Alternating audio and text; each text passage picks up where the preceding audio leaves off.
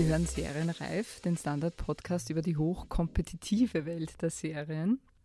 Und ich habe heute wieder die sehr große Freude, einen Gast begrüßen zu dürfen. Mir gegenüber steht die äh, großartige Andrea Bogart-Radatz. Andrea ist äh, Serienchef-Einkäuferin, kann man sagen, im ORF. Ist das die korrekte Bezeichnung? Hauptabteilungsleiterin Film und Serien. Jawohl. Ist es. Herzlich willkommen. Sagt aber das Gleiche. Sagt das Gleiche. Vielen Dank für die Einladung. Gerne. Äh, äh, Andrea Bogart-Radatz und ich, wir kennen uns schon seit äh, sehr vielen Jahren berufsbedingt und sind äh, deswegen ein, zum Du gewechselt und das behalten wir auch hier bei. Sehr gern. Ja, und gekommen ist Andrea, weil wir über Serien sprechen wollen, überraschenderweise. Und zum einen hat sie mitgebracht äh, ihre Lieblingsserie. Und das ist einmal eine andere, weil wir tendieren ja dann doch sehr gerne und oft dazu, amerikanische Serien ganz toll zu finden. Aber deine Serie ist eine spanische Serie und zwar ist äh, sie äh, vom Titel her The Pier und auf Englisch, Spanisch El Embarcadero ich hoffe, es war jetzt richtig ausgesprochen, weil ich kann kein Spanisch. Ähm, ja, der Pier. Und ich kenne sie nicht, muss ich dazu mhm. sagen. Ich habe sie nicht gesehen und jetzt erzählst du uns vielleicht, worum es geht und was dir daran mhm. auch so gut gefällt. Mhm. Also der Pier ist von den Machern von Haus des Geldes, das ja gerade sehr viele Fans, glaube ich, hat oder mittlerweile ist ja schon wieder durch auch äh, und hat uns sehr interessiert, nicht zuletzt äh, aufgrund der Macher und ist eine Serie, die, glaube ich, vor allem Frauen sehr begeistern wird. Es spielt der Professor aus Haus des Geldes, spielt quasi den Mann, das Objekt der Begierde, der ein Doppelleben führt, beziehungsweise in dem Moment, wo die Serie einsteigt, geführt hat. Äh, weil es beginnt eigentlich damit, dass seine äh, erfolgreiche Architektenfrau, die gerade in Valencia ein von ihr geplantes Haus erfolgreich verkaufen konnte und gerade beim Feiern ist, mit ihm telefoniert und mitten in der Nacht dann von der Polizei äh, geweckt wird, weil sie zu einem Unfallsort kommen soll, weil äh, ein Autounfall war und sie vermuten, dass die Leiche im Auto ihr Mann sei. Sie kann sich das alles überhaupt nicht erklären, fährt dann natürlich hin, identifiziert leider auch ihren Mann und kommt dann immer mehr auf irgendwelche Ungereimtheiten drauf und dann gibt es halt wirklich auch beim Begräbnis eine Szene, wo sie sein Handy ähm, eben in die Hände gekriegt, das aber nur mit einem Fingerprint äh, zu dekodieren ist und sie äh, scheut sich dann nicht während des Begräbnisses den Vorhang so zuzuziehen, damit die anderen das nicht sehen und ihrem toten Mann quasi den Fingerprint noch abzunehmen und das war eine gute oder auch eine schlechte Idee. Weil jetzt stoßt sie da auf Fotos und Videos und SMS, die er offenbar einer Frau, die er sehr liebt seit Jahren, geschrieben hat, glückliche Videos von einem Paar äh, entdeckt und jetzt soll sie aber eine Rede beim Begräbnis ihres Mannes halten. Und damit beginnt die Serie eigentlich schon sehr dramatisch und turbulent. Und zu viel will ich jetzt nicht verraten. Ich kann nur so viel sagen, sie macht dann natürlich die zweite Frau, die ein ganz anderer Typ ist als sie, aber auch eine sehr fest im Leben stehende, sehr charakterfeste Frau ist, sehr eigenständige Frau ist, aber mehr so der Hippie-Typ und nicht so der Karrieretyp.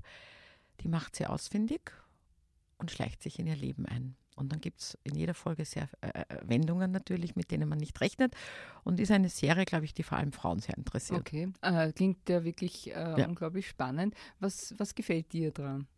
Mir gefällt sehr, und das ist in Spanien, also bei spanischen Serien jetzt immer öfter auch zu sehen, dass es äh, sehr taffe, sehr eigenständige äh, Frauen unterschiedlichen Typs aber auch gibt. Es ist jetzt nicht immer nur die taffe Karrierefrau, die womöglich auch noch auf Kinder verzichtet, damit sich das alles ausgeht und so, sondern ganz unterschiedliche äh, Lebensführungen von Frauen ähm, und die aber trotzdem sehr unabhängig, selbstständig sind und trotzdem auch so ihr, ihr Frau sein und ihre Weiblichkeit äh, sich bewahrt haben mhm. und sich da nicht irgendwie verbiegen nach Männervorstellungen oder Männervorbildern etc.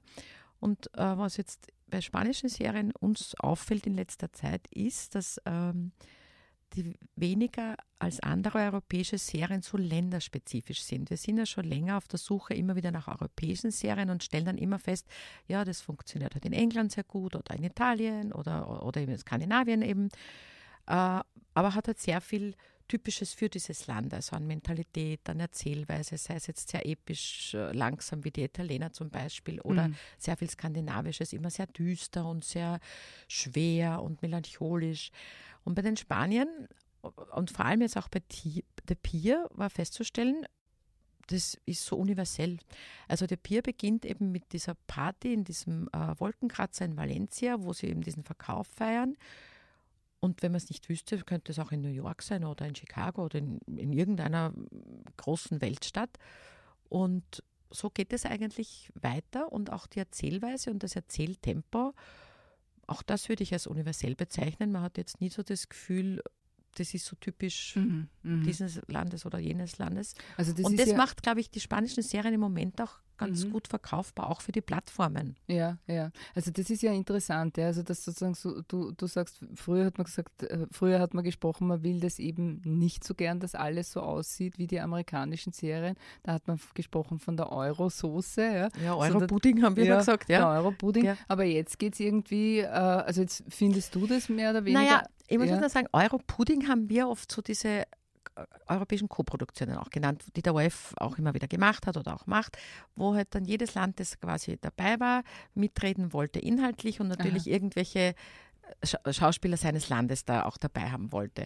Und das hat manchmal funktioniert und manchmal halt, zum Beispiel. Ja, es, manchmal funktioniert es, manchmal ja, funktioniert es weniger ja. gut. Aber es ist halt auch jetzt in der redaktionell inhaltlichen oder Bucharbeit halt dann immer schon schwierig, weil man auf alle Länder, die da einzahlen, äh, irgendwie Rücksicht nehmen muss. Und wie gesagt, wir haben jetzt auch nach rein äh, spanischen oder italienischen oder französischen oder britischen oder was immer mhm. für europäischen Serien auch jetzt zunehmend die Ausschau gehalten und haben es aber dann immer für zu fremdartig für uns wieder empfunden oder zu neuartig. Und wir haben zum Beispiel letztes Jahr The Liar äh, probiert als britische Serie, die uns als Redaktion eigentlich auch sehr gut äh, gefallen mhm. hat. Und auch Vox hatte das in Deutschland und wir sind damit leider nicht gut gefahren. Und es liegt halt vielleicht schon auch daran, dass halt dann die Schauspieler aus den jeweiligen Ländern halt auch nicht die Bekanntheit haben wie Hollywood-Schauspieler, weil viele amerikanische Serien werden ja schon auch durch prominente Namen, die man halt aus Spielfilmen oder, oder aus Hollywood kennt, ähm, vermarktet. Und, ja. Aber dennoch ist es einfach, glaube ich, gerade ein großer Umbruch mhm. und, mhm. es tut sich ja im Serienmarkt mhm. so viel wie nie zuvor. Ich möchte nur kurz sagen, uh, The Peer, uh, ist es dann eine Serie, die man auch im ORF sehen wird, möglicherweise? Voraussichtlich ja, aber erst 2020, weil sie jetzt noch eine SVOD-Sperre hat. Mhm, mhm, okay. Äh, und generell äh, sagst du, Spanien ist ein Markt, der momentan, momentan, momentan kommt da einiges. Und da hat dieser Alex Pinter, eben der, der Erfinder quasi von äh, Alex Pina, Entschuldige, mhm. Uh, Erfinder von House, of, uh, Haus, Haus des, des Geldes. Geldes. nicht House of Cards, Haus ja. des Geldes. War ja. wieder ein anderer. Oh, genau. Oder The Pier, ähm, schon einen, einen gewichtigen Anteil. Den konnten wir auch in Cannes bei der MIP, äh, äh hatte eine Veranstaltung, haben wir den auch kennengelernt. Die, Entschuldigung, muss ich dazu sagen, MIP ist die größte Händlermesse der Welt eigentlich, in, wo eben jährlich, zweimal genau. äh, die äh, Händler von Formaten kommen und ihre Formate kaufen und oder die Rechte an Formaten kaufen und verkaufen. Und die Einkäufer mhm. der ganzen Fernsehanstalten oder auch Plattformen ja. sich dort auch treffen. Und die haben eben die Serie De Pier präsentiert. Ähm, und, und auch gesprochen über die Arbeitsweise, wie er auf die Ideen kommt, etc. etc. Er arbeitet mit einer Partnerin. Ich könnte jetzt nicht sagen, ob es auch seine Lebenspartnerin ist, aber auf jeden mhm. Fall seine Schreibpartnerin. Und sie sitzen sich so wirklich am Schreibtisch gegenüber und äh, schreiben, schreiben, schreiben und geben sich dann halt gegenseitig auch immer die Dinge, die sie halt geschrieben haben, zum, zum, zum Lesen und diskutieren halt dann sehr viel und man stellt sich das eigentlich ja einerseits, glaube ich, sehr romantisch vor, andererseits vielleicht auch konfliktreich, weiß ich nicht. Aber sie sagen, das befruchtet sie halt auch beide so, weil sie so in ihren Figuren dann so drinnen sind und die weiter denken und weiter spinnen können und ich glaube, von diesen beiden, also wird man, glaube ich, noch mehr hören. Ja, ne? Na, das Prinzip des Schreibens, das finde ich auch interessant. Und da ist aber dann eben die Frage wieder quasi, ob es, äh, so wie du vorhin schon gesagt hast, die Mitspracherechte, also wenn alle mitreden wollen, die in einer Produktion, ja. genau, ja, dann kann man sowas auch, äh, so ein Schreibkollektiv ja auch im Grunde genommen zerstören. Ja. Äh, ist das, glaubst du, auch ein äh, Geheimnis des Erfolges des spanischen, der spanischen Serie, dass die möglicherweise autonom arbeiten können und dann die Serie auch betreuen, auch so wie es in Hollywood äh, quasi gang und gäbe ist, wo es eben den Showrunner äh, gibt mhm. und dann die Writing Rooms. Und das sind mehr oder weniger schon autonome Größen, denen man nicht mehr ins Handwerk pfuschen darf, weil sie schon so hoch stehen. Ist das, ist das Naja, es dauert halt immer eine Zeit, bis sie halt wirklich diesen Marktwert erreichen und diese Professionalität. Mhm. Ich meine, ich glaube, das kann man überhaupt nicht verallgemeinern. Sondern mal ist das eine richtig, mal das andere. Nur eben, je mehr Leute mitreden, desto mehr Kompromisse werden gemacht und desto mehr Euro-Pudding oder was immer für ein Pudding wird ja. das natürlich auch. Ja? ja. Ich meine, HBO, der Pay-Kanal da in, in, uh, in den USA, die, die, haben auch immer wieder gesagt, sie kriegen halt uh, von irgendwelchen uh, Produzenten oder Autoren oder wie auch immer sogenannte Vorschläge oder Ideen und, und, und Treatments und die Senderverantwortlichen finden das halt dann gut und beauftragen den oder die und ähm, lassen denen frei Hand. Das geht manchmal gut, manchmal halt nicht gut. So, so, so ist es halt, ja. Ist. Und ähm, ja, ähm, also ich glaube, man kann das wirklich nicht verallgemeinern, sondern muss das echt von Fall zu Fall mhm. unterscheiden. Mhm. Ja. Mhm. Gut ist einfach ja. immer, wenn auch der, der das anbietet, sei es der Produzent, sei es der Autor, immer klare Vorstellungen hat, was er möchte. Und dann kann auch ein Redakteur oder äh, ein Fernsehverantwortlicher halt sagen, ja, finden wir auch gut, da möchten wir mitgehen. Mhm. Schwierig ist es immer dann, wenn das so herumwabert und man nicht genau weiß, in welche Richtung ja, das Ganze gehen soll. genau, wir wieder beim wabert Pudding wieder Pudding. Genau. Kommen wir jetzt zu deinem Geschäft. Ja, mhm. wir haben schon gesagt, du kaufst äh, die Rechte von Serien ein, die im ORF äh, laufen sollen.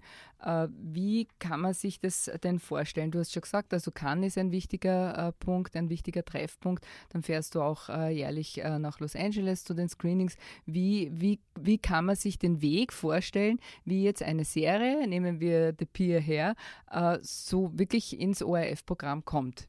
Mhm. Also ich habe mal ein sehr gutes Team, eine sehr gute Redaktion die natürlich ja auch diese Serien dann äh, genauso bewerten. Weil wenn ich jetzt beim Messen bin, kann ich ja immer nur einen ersten Eindruck natürlich gewinnen. Dann kriegen wir weitere Folgen und dann gibt es zuständige Redakteure, die sind, sind auch Genres äh, äh, eingeteilt, damit sie über ihr Genre auch immer einen guten Überblick haben. Die schauen sich dann sehr viel mehr Folgen an. Dann haben wir sogenannte Beurteilungssitzungen, wo wir dann besprechen, wie hat sich die Serie entwickelt, passt es zu uns, hätten wir einen Sendeplatz etc. Und dann entscheiden wir über einen Kauf mit Programmdirektorin oder auch jetzt Channel Manager. Und ja. Und eine wichtige oder die wichtigste Messe für Serien ist für uns nach wie vor sind die May-Screenings in Los Angeles, die jedes Jahr im Mai, wie es der Name schon sagt, äh, stattfinden, wo eben alle äh, Einkäufer von Serien und auch Senderchefs äh, sich da treffen und jeden Tag mit einem anderen Major-Studio einen Termin haben, wo sie eigentlich von früh bis abends äh, die Serienpiloten gezeigt kriegen. Äh, Spezialausdruck Major äh, Studio? Das, das sind, sind, die, großen, großen äh, amerikanischen Studios wie Warner, Disney, Sony, äh, CBS Paramount, ähm, ich hoffe Fox, äh, Universal, ich hoffe, ich vergesse jetzt keinen, mhm. so MGM, ein bisschen kleiner, aber auch noch groß. Mhm. Äh, ja. Und da hat man wirklich täglich mit einem anderen Studio den Termin, mit vielen anderen natürlich. Und da gibt es eben große Vorführräume oder Vorführsäle. Äh, wo diese Piloten gezeigt werden. Und dann hast du ein Tablet, wo du draufdrücken kannst, das nehme ich oder das nehme ich nicht? Oder wie, wie kann man Nein, sich dann da den, muss man auch überhaupt nicht sofort entscheiden, mhm. sondern wir haben ja auch mit vielen, sogenannten, mit vielen Studios sogenannte Rahmenverträge, wo wir dann vereinbaren, wir nehmen jetzt pro Jahr, jetzt sind es immer weniger, also jetzt nehmen wir eine oder zwei Serien, früher waren es drei oder vier, wo wir dann, nachdem wir mehrere Folgen einer Serie gesehen haben, entscheiden, wir nehmen jetzt diese oder, oder doch eine andere. Äh, und das ist eigentlich ein sehr eingespieltes Business-as-usual-Geschäft mhm. inzwischen. Mhm. Äh, gut ist auch bei diesen äh, May-Screenings auch immer der, der Branchentreff, damit wir uns auch mit den ganzen Kollegen aus aller Welt oder auch sehr viel natürlich aus Deutschland oder, oder der Schweiz austauschen können, weil es ja da schon sehr viele ähm, Gemeinsamkeiten gibt, auch was den Geschmack des Publikums betrifft etc. Und mhm. das ist schon wirklich auch zur Kontaktpflege sehr, sehr gut und wird auch von den Senderchefs immer sehr gern als diese Kontaktpflege ja. Möglichkeit gesehen. Ja. Äh, und wie entwickeln sich denn die, du, du machst es schon seit einigen Jahren. Schon seit, seit, vielen Jahren, ja. Wie hat sich das verändert und wie, ja, wie, äh, ja. wie entwickelt sich es das? Es verändert sich laufend. Momentan ist wieder ein ganz großer Umbruch. Mhm. Bei mir war es so, dass ich 1998 zum ersten Mal bei den Screenings war und das war so die Zeit, wo alle Studios krampfhaft versucht haben, die neue Mystery-Serie nach Akte X zu erfinden. Und ich kann mich erinnern, das waren zwei, drei Jahre, wo wir bei den Screenings waren und es war eine düstere, verrücktere Serie nach der anderen, die nie den Weg äh, dann nach Europa oder Österreich geschafft haben, weil sie rasch wieder eingestellt wurden. Und ich habe mir dann immer gedacht, na, also da da sehen wir ja nie irgendwas, was wir Das ist die Schwarmintelligenz des Fernsehens ja, oder ja. also der Serien. Unglaublich, ja. Ne? Und dann Anfang der 2000er Jahre war es dann plötzlich so, dass eben dann im ich glaube, es war ja das Jahr 2002 oder 2004, weiß ich jetzt gar nicht mehr, 4, glaube ich, wo dann plötzlich sowas wie Desperate Housewives und CSI und, und, und Criminal Minds und Lost und äh, was war, Grey's Anatomy und, und so weiter mhm. am Markt waren und so wirklich die, das goldene Jahrzehnt des, der Serien eigentlich begonnen hat, wo wir auch wirklich an fast jedem Hauptabend im ORF, also in ORF 1, nicht nur im Hauptabend manchmal, sondern auch später noch eine US-Serie hatten, die mhm. auch gut funktioniert hat. Und naja, das hat so ungefähr zehn Jahre gehalten. dann ging das wieder zurück, äh, eigentlich mit dem Eintreten der Plattformen in den Markt, weil plötzlich das äh, seriell erzählt, äh, äh serielle Erzählen eigentlich äh, dann angesagt war, was sich für Plattformen und Binge-Viewing natürlich perfekt eignet, weil du kriegst eine, quasi einen Film in acht Kapiteln oder zehn Kapiteln erzählt. Also sowas wie beispielsweise Orange is the New Black oder ja, was, was kann man oder, da noch? Also damals war es eigentlich 24, also mit der Echtzeit, mit Kiefer ja, Sutherland. Ja. Das so, war für so, mich so jetzt noch. schon das Erste, ja. das, wo man auch das Gefühl hat, man muss jetzt jede Folge sehen, sonst hm. steigt man aus. Hm. Ja. Und man möchte jede Folge gleich sehen sozusagen. Auch, auch das, aber, aber man muss auch. Also gerade bei 24 war es also eine Folge verpasst verpassen und man mhm. konnte der Handlung nicht mehr folgen. Und das haben wir ja gehabt, auch 24. Und da erinnere ich mich, die erste Staffel haben wir dann Event programmiert, glaube ich, mit dreimal die Woche Doppelfolgen oder so und waren dann in einem Monat durch und es war wirklich ein Event. Und die zweite Staffel war halt dann eine wöchentliche Programmierung und entsprechend schlecht waren dann die Quoten auch. Ja, ja. Und naja, und, und das ging mit den Plattformen dann immer weiter natürlich. Und das haben auch die Studios, die US-Studios eben mitgemacht. Und das war für uns Free-TV-Einkäufer natürlich äh, sehr fatal. Und das haben aber die Studios dann auch relativ rasch erkannt, dass sie auch mit den Verkäufen an die ganzen Fernsehsender in der ganzen Welt durchaus sehr viel Geld auch äh, verdienen.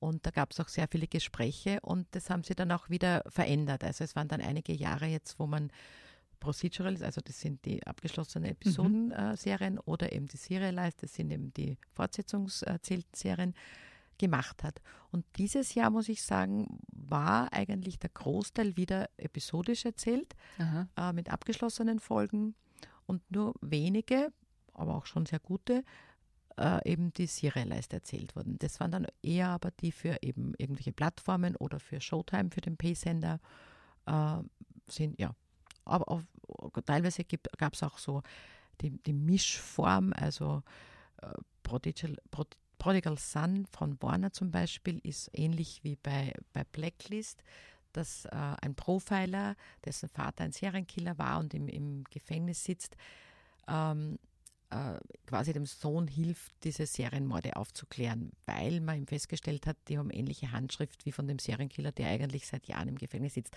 Also wo pro, pro Woche schon ein Fall abgeschlossen wird, aber wo sich dieser private Strang natürlich immer weiterzieht. Und ja. das haben wir ja häufig. Und das ist eigentlich eine gute Form, weil dann ein bisschen ein Suchtfaktor entsteht, weil man ja den privaten Strang weiter schauen will. Und trotzdem hat man aber trotzdem einen abgeschlossenen Fall pro Woche, der äh, wo man dann auch wirklich einmal eine Folge verpassen kann. Ja, und, ja. Und, ja. Das sind jetzt äh, sozusagen äh, herkömmliche Sender, sage jetzt mal so, ja, das sind gut die großen, damit bedient. Ja, ja.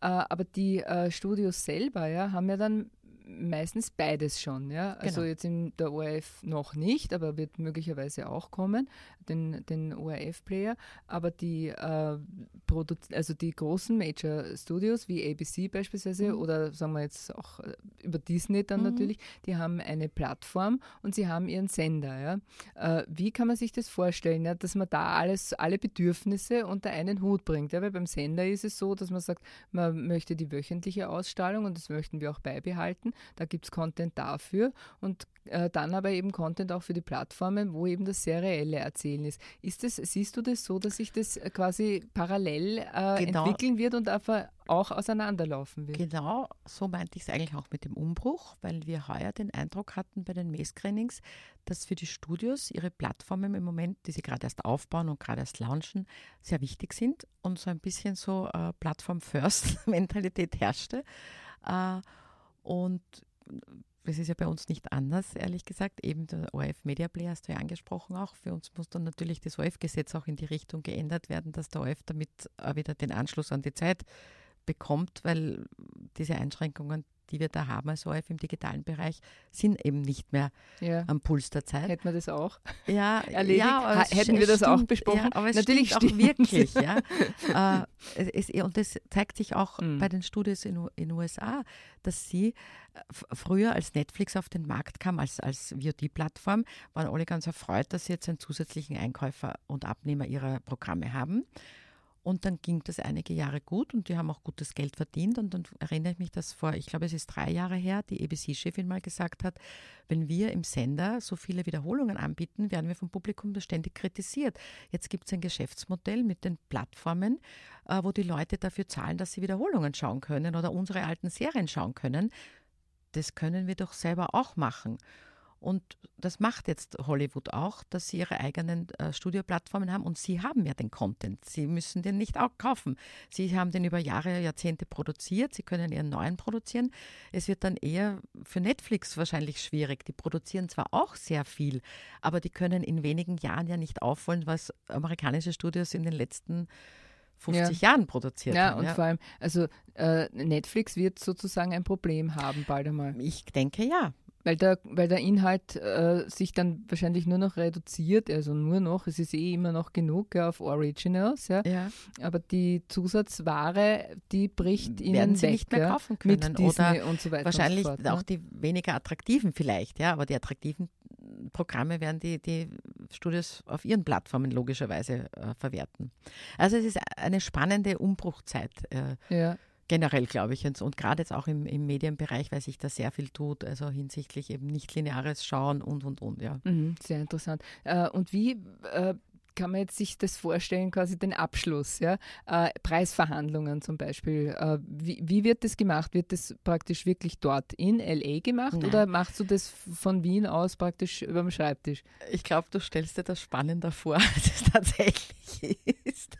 Ich stelle mir sehr spannend vor. Also üblicherweise haben wir mit den Studios Rahmenverträge, wo wir ja Spielfilme einkaufen und eine bestimmte Anzahl an Serien und wir vereinbaren über drei Jahre oder zwei Jahre oder vier Jahre, je nachdem, wie lang der Vertrag geht, wo wir auch die Preise festlegen.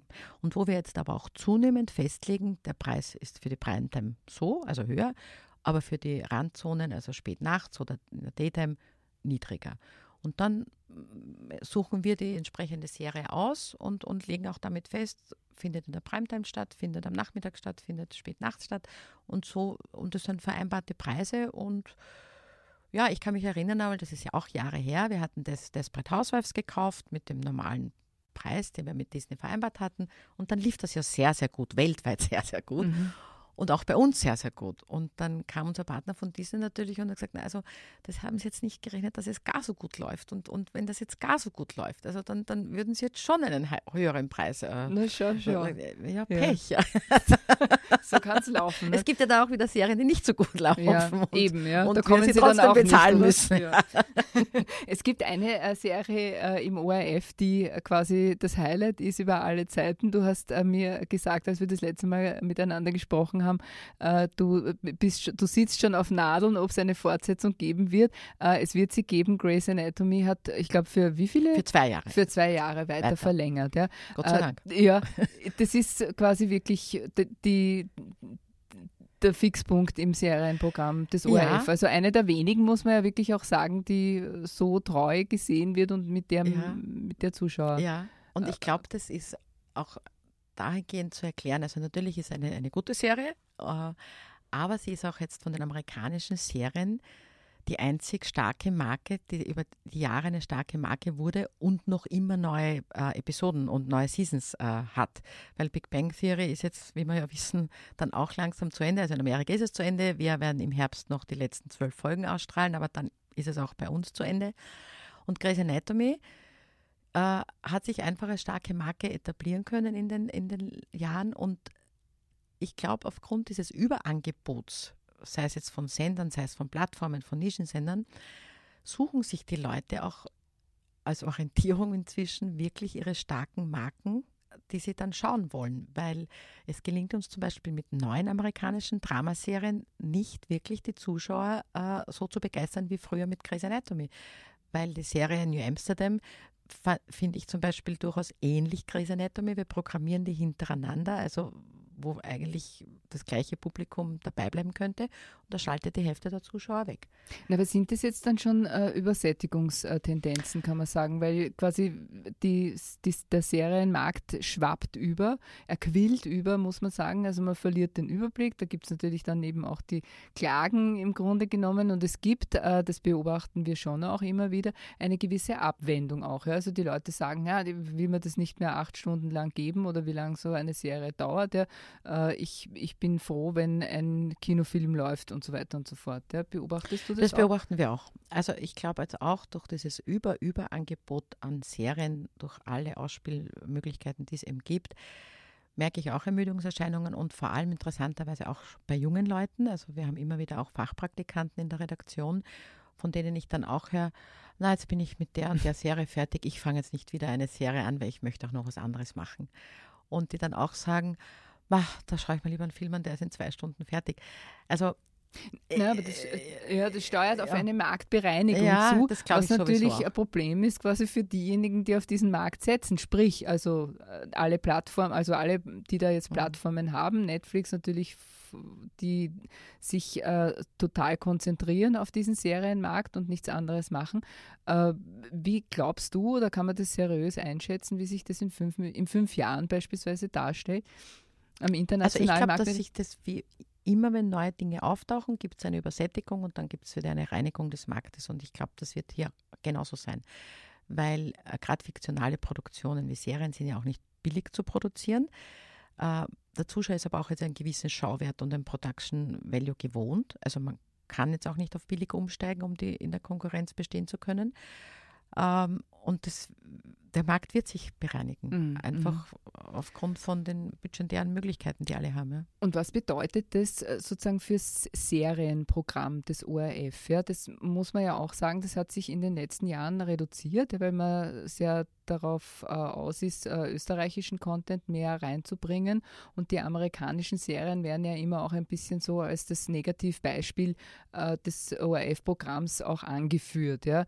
Äh, erstens einmal, wie geht es ihr damit? Ja? Und zweitens, äh, ist, es, ist es so, wird das noch weniger werden oder, oder wo siehst du, ich meine, es hat wahrscheinlich auch eine mhm. finanzielle äh, Bedeutung, weil die Serien natürlich ungleich günstiger, die Rechte Zum für kaufen, die Serien ja, zu kaufen ja. sind, als quasi eine eigene zu produzieren. Aber wo pendelt sich ein, glaubst du? Also der Vorwurf an den ORF, äh, dass der ORF als öffentlich-rechtlicher Sender so viele Serien spielt, den gibt es ja seit Jahren, das ist ja nichts Neues. Und da war unsere Haltung natürlich auch immer, dass ja auch die jungen Zuschauer in Österreich, weil die amerikanischen Serien laufen primär in OF1, also wo wir eben die jüngeren Zuschauer haben, äh, dass wir auch denen verpflichtet sind und dass die auch ein Angebot wie die Simpsons oder Big Bang Theory oder CSI oder Grey's Anatomy auch im ORF bekommen, im Vollprogramm des ORF. Weil alle Gebührenzahler sollen eigentlich bedient werden. Und das war auch immer unsere Argumentation. Und dann haben wir auch gemerkt, dass jetzt diese äh, US-Serien nicht mehr den Erfolg haben wie vor, von vor einigen Jahren. Das haben wir ja gerade besprochen. Und generell nicht nur im ORF oder in Österreich, sondern generell ist es einfach so durch dieses Überangebot, dass man diese Lizenzserien, diese Kaufserien ja überall zu jeder Zeit haben kann, haben sie auch nicht mehr diese Exklusivität oder dieses Besondere während eigenproduzierte Serien oder generell eigenproduzierte Formate, ob das Show oder Fiction oder Infotainment oder was auch immer jetzt ist, ist halt dann was sehr Originäres, das ich nur um diese Zeit auf diesem Kanal bekomme im ORF oder auf welchem Sender jetzt auch immer. Und das wird natürlich immer mehr an Bedeutung zunehmen, weil, weil A kann man den Sender damit äh, ein Profil geben und B ist es eben nicht austauschbar, sondern dann exklusiv auf diesem Sender. Und das hat natürlich auch mit diesem Überangebot an Programm und Pro Plattform etc. zu tun. Und danach streben ja alle immer mehr, dass sie ihre eigenen Formate, Programme etc. Äh, entwickeln und, und, und produzieren. Das ist natürlich auch eine Geldfrage, weil eigenproduzierte Serien einfach ein Vielfaches kosten von einer Lizenzserie. Also die Lizenzserie ist zwar in der Produktion auch teuer gemacht, aber der Lizenzpreis ist halt ein weitaus geringerer und das stellt den ORF jetzt eh durchaus vor ja, vor schwierige Situationen natürlich auch, weil man das jetzt abwägen muss, äh, wie geht man da vor? Und natürlich ist die, die äh, Primetime um 20.15 Uhr, die wichtigste, wichtigste Zeitzone, gefolgt auch von der Access Prime, dann dem Vorabend. Und da möchte man versuchen, verstärkt auf Eigenproduktion zu setzen, aber natürlich in der Daytime und am Spätabend wird es weiterhin Kaufprogramme mhm. geben müssen, nicht nur Serien, auch Dokus oder Filme oder aber halt günstigere äh, Programme. Mhm. Und welche äh, Serien äh, können wir jetzt voraussichtlich äh, erwarten im ORF? was nicht, 2019 naja, noch oder 2020? Es gab einiges, das, das wir jetzt auch äh, durchaus für den ORF sehen, also die, die wir, wobei ich jetzt wirklich sagen muss, ist jeweils der Eindruck der ersten Folge. Äh, MGM hat angeboten äh, Vier Hochzeiten und ein Todesfall als Serie die sehr charmant und sehr romantisch und, glaube ich, gerade für ein Frauenpublikum, das gern Romantic Comedy schaut, perfekt ist. Ähm, es gab auch äh, Krimis natürlich wieder. Es gab, was wir auch gesagt haben, es sind sehr viele Gerichtssaalserien und es sind auch Serien, wo gesungen wird, wieder sehr en vogue. Also da möchte ich jetzt nicht sagen, dass wir die alle erwerben werden, mhm. aber es gibt zum Beispiel Zoes extraordinäre Play Playlist oder dann eine Serie, wo ein Gospelchor immer wieder probt, also so Glee äh, vervielfacht sozusagen. Es gibt auch eine Musical-Folge von Transparent, habe ich heute Aha, gelesen. Das weiß ich ja. gar nicht. Ja. Okay. Also da tun sie aber dann so, als hätte es äh, Jeffrey Tambur nie gegeben. der ja eben ja, genau. äh, ja. MeToo ja. so ein bisschen peinlich. Also sie stehen irgendwie alle auf den und, und, und singen und Ding und äh, auf allen Pressebildern oder so kommt er einfach nicht mehr vor. Ja? Gibt es nicht mehr. Ja? Mhm. So äh, interessant. Aber der war die Hauptfigur. Ja, eh. Es ist irgendwie, man fragt sich, wo er ist. Es wird sich vielleicht in diesem Musical mhm. aufklären. Ich weiß es nicht. Ja, also Aber Singen war sehr angesagt. Das hat uns auch wirklich sehr überrascht. Ja. Ähm, dann gab äh, Kim Cattrall ist back, kann man mit, äh, mit einer äh, sehr soapigen Serie, wo sie das Beast spielt, in Filthy Rich. Äh, die fanden wir auch ganz spannend. Dann gab es auch Comedies, die wir ganz interessant fanden, zum Beispiel The Second Act, äh, eine Serie über Jungmediziner. Man denkt sofort an Scrubs, aber in diesem Jungmediziner-Team, das da so im Spital äh, hospitiert, ist auch eine ältere, die so quasi nach Aufzucht der Kinder und einem anderen Job Medizin studiert hat und zuerst von allen belächelt wird, weil die wird jetzt 50 oder über 50 sein. Und dann stellen sie aber recht bald fest, naja, die hat schon auch einiges drauf, weil die kann dann mit Leuten, denen man sagen muss, sie werden sterben oder der Vater äh, hat Krebs oder so, ganz anders umgehen als ganz junge Menschen. Und das fand ich jetzt eine durchaus spannende Comedy, weil sie auch so ein bisschen dieses Jung und Alt und, und was beides voneinander eigentlich dann lernen kann, äh, mhm. hat in einer, in einer Kom Komödie auch, ja. Ähm, die Serie, die aber eine typische Pay-TV-Serie ist, die uns sehr beeindruckt hat, auch hinsichtlich der politischen Situation in den USA, ist The Loudest Voice. Das ist äh, für Showtime, produziert von ähm, ähm, Moment, für wen war das jetzt? So, na, was, NBC?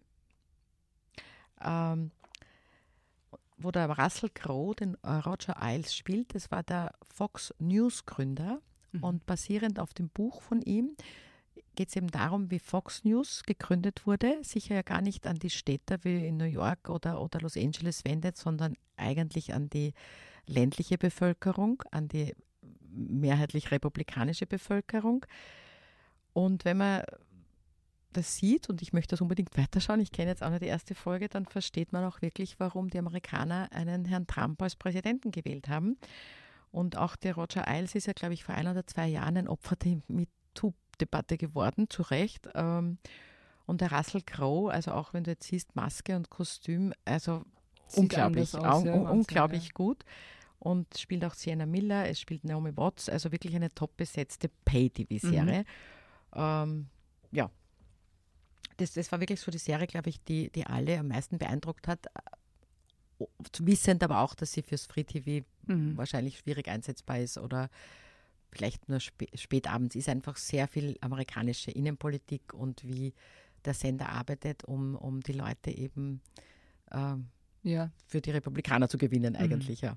Okay, alles klar. Dann sage ich, äh, danke vielmals für diesen sehr, sehr spannenden Danke. Einblick in die Serienwelt. Äh, wir sind gespannt, was wir demnächst im ORF sehen werden von dieser Auswahl, die du uns mitgebracht hast. Und ich sage danke fürs Kommen und äh, sage den Hörerinnen und Hörern danke fürs Zuhören. Äh, Sie können äh, uns schreiben, Sie können mir schreiben an doris.prisching.derstandard.at. Wir haben ein weiteres spannendes Programm vor uns. Der Sommer beginnt und wir hören uns bald wieder mit neuer Serienware. Alles Gute und bis zum nächsten Mal.